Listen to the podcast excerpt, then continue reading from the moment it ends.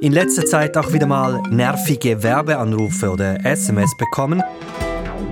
Offenbar rollt eine neue Welle an, denn rund anderthalb Millionen Schweizer Handynummern wurden in den vergangenen Tagen im Darknet zum Verkauf angeboten. Das kann gut sein, ja, dass jetzt wieder so eine Welle kommt äh, auf Schweizerinnen und Schweizer, dass man ein paar mehr so Spam-SMS bekommt. Sagt Digitalredaktor Guido Berger.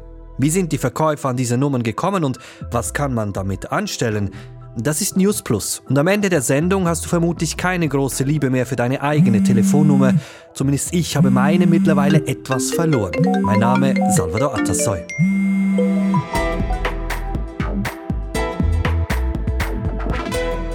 Beginnen wir vorne.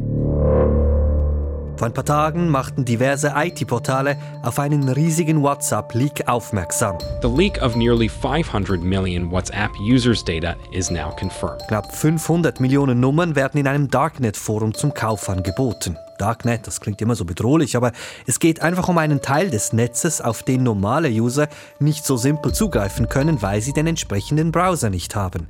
Anyway, zurück zu diesem Leak im Darknet. With WhatsApp reported to have more than 2 billion active users globally, this means that almost a quarter of numbers were compromised. Diese knapp 500 Millionen Nummern, wenn man sich das Angebot anschaut, dann sind die Nummern schön brav sortiert nach Ländern. Besonders viele Nummern gibt es etwa aus Italien, 35 Millionen. Bedenkt man, dass Italien etwa 60 Millionen Einwohnerinnen und Einwohner hat, ist das doch eine ziemlich stattliche Nummer. Aber auch die Schweiz mit ihren rund 8 Millionen Einwohnerinnen und Einwohnern mischt vorne mit. Hier wären es etwa anderthalb Millionen mit der Schweiz verwandte Nummern, wie es so schön heißt. Gut, aber sind diese Nummern echt und wirklich auch WhatsApp-Nummern? Ein IT-Magazin, Cyber News, hat Stichproben durchgeführt. Die Redaktion sagt bei 2000 Nummern. 2000 gegen fast 500 Millionen Nummern. Naja, aber Cyber News kommt zum Schluss. All these numbers really belonged to WhatsApp users. Alle geprüften Nummern sind echt und bei WhatsApp registriert. Zum Beweis werden ein paar Screenshots vorgelegt. Gut, also gehen wir mal davon aus, dass zumindest ein gewisser Teil dieser Nummern echt ist. Wie schlimm wäre das? Als wir, Marielle Gigax, meine Produzentin und ich, heute Morgen in der Redaktionssitzung diskutiert haben, da kamen immer mal wieder Leute aus der Redaktion vorbei mit Kommentaren wie, oh cool, packt ihr das da an? Ich kriege ja in letzter Zeit immer wieder diese nervigen Werbe-SMS und so weiter und so fort. Und ich kriege ja neuerdings sogar Anrufe von Leuten, die behaupten, ich hätte sie mit meiner Nummer angerufen, die ich nicht kenne, obwohl ich grundsätzlich nur sehr ungern telefoniere. Und da habe ich mich schon gefragt, welcher Werbeverein spooft jetzt da mit meiner Nummer rum? Wurde ich etwa gescraped? Hm. Spoofing, Leaks, Scraping klingt kompliziert, sehr englisch, ist aber, wie wir in den nächsten Minuten zeigen werden, eigentlich simpel und dummerweise auch etwas nervig. Das sagt auch unser Digitalredaktor Guido Berger, der selbst, wie könnte es anders sein, natürlich auch schon mal gespooft wurde. Ja, ja, es kommt immer wieder mal etwas rein, so in Wellen meistens. Und dann geht es wieder ein bisschen weg und dann kommen wieder ein paar rein. Was heißt eigentlich Spoofing? Einfach, dass eine Nummer erscheint und ich dann vielleicht denke, ah, das ist diese Person, weil ich diese Nummer vielleicht sogar kenne und in Wahrheit ist es einfach jemand anders. Technisch ist das kein Problem, mit einer Nummer anzurufen, die einem nicht gehört. Genau, das ist eher einfach. Bei Telefonnummern ist das einfach, bei äh, E-Mails ist das ebenfalls einfach. Jetzt redet die Welt von diesem WhatsApp-Leak. Heißt das jetzt, diese Spoofing-Belästigungen werden die in nächster Zeit zunehmen? Das ist so eine Möglichkeit, was man dann mit solchen Nummern machen kann. Dann vielleicht irgendwie Geld rausdrücken aus einer Person oder einfach Spam. Also es gibt verschiedene Verwendungsmöglichkeiten, äh, wie diese Nummern dann für Kriminelle eingesetzt werden können. Wenn mir das beim E-Mail passiert, kann ich auf bestimmte Seiten gehen und checken, wurde Ihre E-Mail gehackt? Gibt es eigentlich so etwas auch für Telefonnummern? Ich bin nicht sicher, es könnte sein, dass jetzt vielleicht jemand sich diese Mühe macht. Äh, das müsste dann ja aber jemand sein, der diese Daten kauft und dann so eine Website äh, zur Verfügung stellt. Und ich weiß nicht, ob das schon passiert ist oder ob jemand das vorhat. Aber das wäre eigentlich ein Dienst, den man äh, bieten könnte. Die Frage ist, was bringt es, wenn ich weiß, dass ich betroffen bin? Klar, wenn ich Dienstleistungen wie etwa E-Banking an meine Nummer gekoppelt habe, dann muss ich das überprüfen. Aber einfach so in mein E-Banking, das kann man natürlich nicht. Das sagt Max Klaus vom Nationalen Zentrum für Cybersicherheit des Bundes. Gerade beim E-Banking bekommen Sie ja eine SMS mit einem Code zugeschickt und dann nützt die Nummer allein dem Angreifer eigentlich nichts, weil er muss ja dann auch noch Zugriff auf das Gerät haben, das mit dieser Nummer verbunden ist. Aber natürlich, wenn Ihre Nummer irgendwo abgeflossen ist, dann sollten Sie in Ihrem Fall jetzt zum Beispiel mit der Bank schauen, ob es andere Möglichkeiten gibt, dieses Login-Verfahren äh, sicher durchzuführen. Gibt es eine Möglichkeit, wenn man die Handynummer hat, den Namen herauszufinden? Es ist natürlich denkbar, dass ich zum Beispiel auf einem Internetportal meine Handynummer und auch meine Personalien angeben muss. Dann ist das möglich, wenn man auf dieses Portal äh, zugreifen kann und diese Daten äh, ja, beziehen kann. Ähm, grundsätzlich ist das aber sonst nicht so einfach. Also die Telekommunikationsprovider könnten das natürlich machen, aber äh, so auf einfache Art und Weise als Nicht-Mitarbeitender eines Telekom-Konzerns das herauszufinden, das ist relativ unwahrscheinlich. Die Reaktionen von Max Klaus und Guido Berge, es ist nicht gut, aber jetzt auch nicht sehr schlimm. Diese Reaktion, die findet man des Öfteren eben auch in Tech-Foren. Maya Gigax, Produzentin von News Plus, du hast dich ein wenig durch diese Foren gelesen und eben auch da reagieren viele relativ nüchtern auf dieses Leak. Ja, die Kommentare gehen schon in die Richtung, dass man sich fragt, warum man jetzt so viel Staub aufwirbelt. Solche Hacks scheinen normal und relativ einfach machbar zu sein. Alles, was es brauche, sei ein Programm, das automatisiert Handynummern austestet und wartet, ob WhatsApp sie verifiziert und diese dann separat abspeichert. Das relativiert dieses Leak aber doch nicht, oder? Nein, aber für viele Kommentarschreiberinnen ist das der Beweis, dass es eigentlich keinen großen Unterschied mehr gibt zwischen Telefonnummern und einer E-Mail, was die Sicherheit und Spam betrifft. Guido Berger, zurück zu dir. Klären wir jetzt eine Grundsatzfrage, dieses Auslesen von Nummern, dieses Scraping, das wird ja hinter diesem Leak vermutet. Was heißt das genau? Das wissen wir nicht. Man vermutet einfach, dass jemand einen Dienst wie WhatsApp nutzt und diese Daten, die dort äh, rumfliegen, absaugt im großen Stil. Und das heißt, die Telefonnummer wird dort eigentlich benutzt, um Verbindungen herzustellen zwischen Personen und ist deshalb eine Nummer, die man abfragen kann. Und wenn man das jetzt einfach im großen Stil macht, mit ganz vielen Nummern und sich jeweils die Nummern merkt, wo es Ping macht auf der anderen Seite, dann äh, kann man so einen Datensatz ansammeln über eine eine sehr lange Zeit. Das ist natürlich nicht erlaubt. WhatsApp äh, verbietet das mit ihren Nutzungsbedingungen, aber jemand, der genug kriminelle Energie hat, kann das dann trotzdem tun.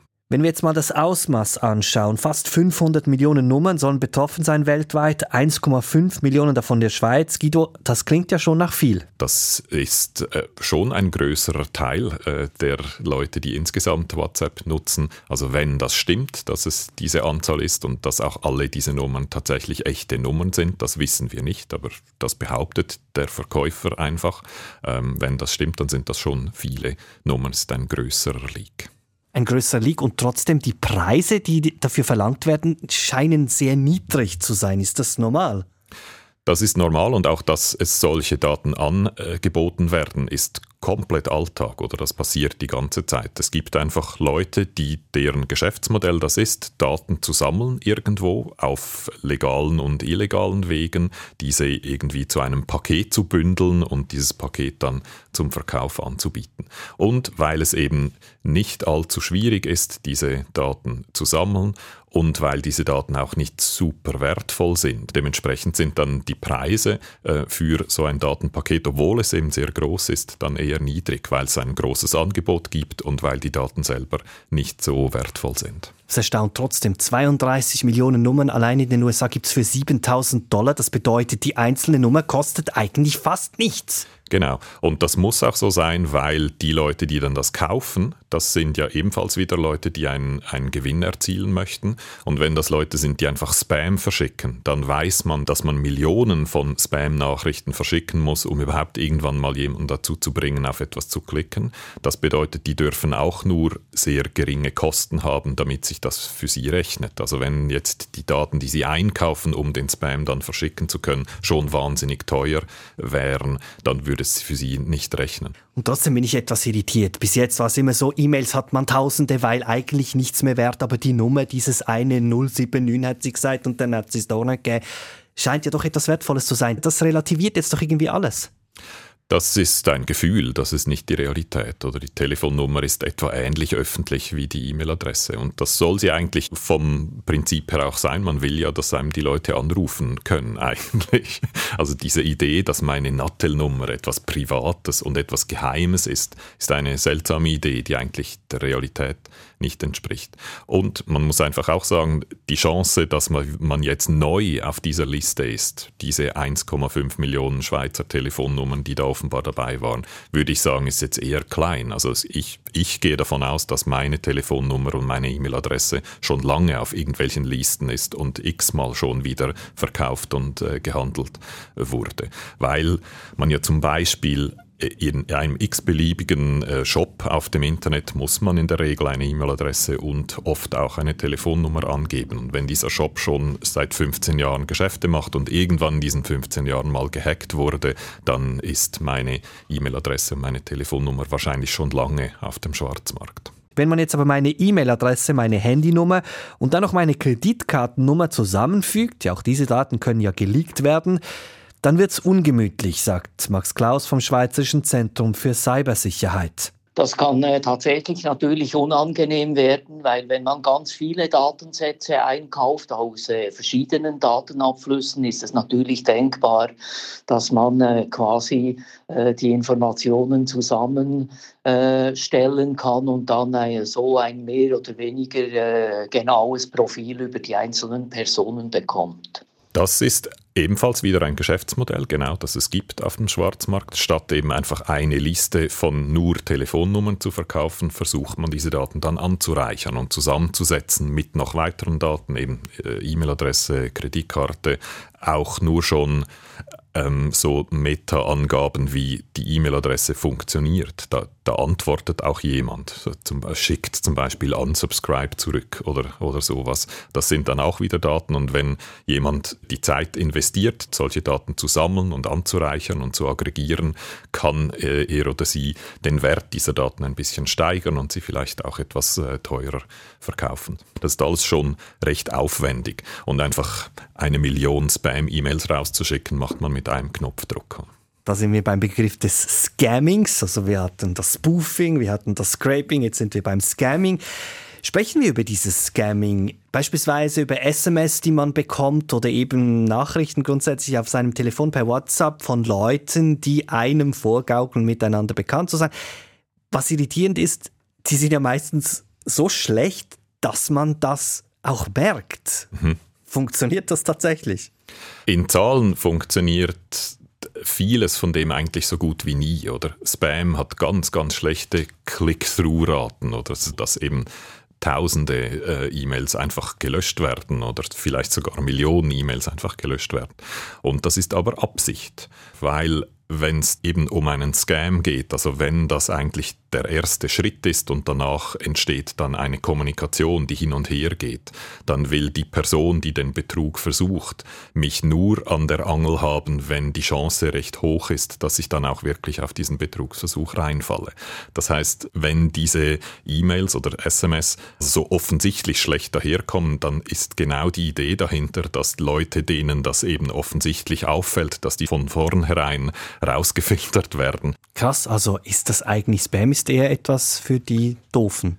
Es ist so eine Mischung, oder einerseits, welche potenziellen Opfer will man erreichen damit? Wo verspricht man sich die größten Chancen, dass so jemand dann auch wirklich reinfällt auf das? Und auf der anderen Seite eben auch wieder, wie viel Zeit und Aufwand will man in das reinstecken, oder? Also genau rauszufinden, wie jetzt ein Telefonnetzanbieter in der Schweiz E-Mails schickt und formatiert. Das ist Rechercheaufwand und aus diesen zwei Faktoren entstehen dann diese E-Mails, die auch oft völlig offensichtlich gefälscht aussehen.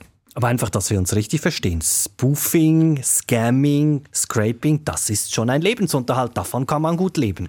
Es gibt diesen Markt, genau, und äh, den gibt es seit Jahr, Jahrzehnten, würde ich mittlerweile sagen. Und das organisierte Verbrechen ist stark involviert in diesem Markt und verdient dort Geld. Und es ist stark arbeitsteilig organisiert. Die einen machen das, die anderen machen das. Und die Leute, die einfach Daten sammeln wie E-Mail-Adressen oder SMS sind in der Regel eher so in der unteren Hierarchiestufe einzusortieren und verdienen auch nicht viel. Also das ist ein Business mit sehr, sehr tiefen Margen und einem hohen Druck. Also so die Idee, dass da Betrüger wahnsinnig reich werden mit diesem Geschäft, ist äh, oft mindestens in diesem Fall überhaupt nicht so. Sagt SRF Digitalexperte Guido Berger. Die ganze Aktion wird ja als WhatsApp-Leak verkauft. Aber was sagt eigentlich WhatsApp dazu? Also Meta, der Konzern natürlich hinter WhatsApp und eben auch Facebook. Bestätigt Meta diesen Leak, Maria Gigax? Nein, aber der Leak wird auch nicht abgestritten. Das IT-Magazin Cybernews hat nachgefragt, aber auch Spiegel Online. Das Unternehmen Meta wollte sich auf die Anfrage dazu nicht äußern. Aber aber der Spiegel hat noch etwas tiefer recherchiert, wären Nutzerinnen und Nutzer in der EU von einem Hack betroffen und Meta wüsste davon, dann müsste Meta die zuständige EU-Datenschutzbehörde informieren. Andernfalls drohen hohe Bußen. Und bisher ist zumindest nicht bekannt, dass die Behörde informiert wurde. Gut, nicht bekannt heißt ja nicht, dass es nicht geschehen ist. Eine entsprechende Anfrage des Spiegels ist derzeit noch unbeantwortet. Zum Schluss also die Frage, muss ich das jetzt einfach so annehmen, falls meine Nummer mit großer Wahrscheinlichkeit früher oder später auf so einer Liste landet, oder kann ich mich da irgendwie schützen? Ähm, wir schützen uns ja, wir haben Spamfilter, wir haben oft einen Internetanbieter oder einen Telekom-Anbieter, die ebenfalls auf ihrer Seite die ganze Zeit Zeugs rausfiltern. Also es hat sich eigentlich so eine Industrie gebildet, die einerseits Dreck generiert und andererseits diesen Dreck wieder rausschaufelt und den größten Teil kriegen wir gar nicht mehr mit davon. Oder? Und das, was dann noch zu mir durchbrandet, so das letzte Restchen Dreck, das kommt dann in mein Postfach und dann muss ich selber noch ein bisschen aufmerksam äh, und aktiv sein. Und das, was wir halt immer sagen, immer alles auf dem neuesten Stand halten, schön Updates machen, um zu verhindern, dass äh, Lücken ausgenutzt werden, ohne dass ich äh, reagieren kann drauf. Danke, Guido. Soweit das Update von News Plus. Marielle und ich freuen uns über eure Reaktionen. Am sichersten vermutlich per Brief an News Plus, Fernsehstraße 1 bis 4 in 8052 Zürich. Oder falls doch, unsere Handynummer 076 320 1037. Und falls ihr sie verkaufen wollt, wisst ihr jetzt immerhin, was ihr dafür kriegt, nämlich praktisch nichts. Wir sagen Tschüss und bis morgen.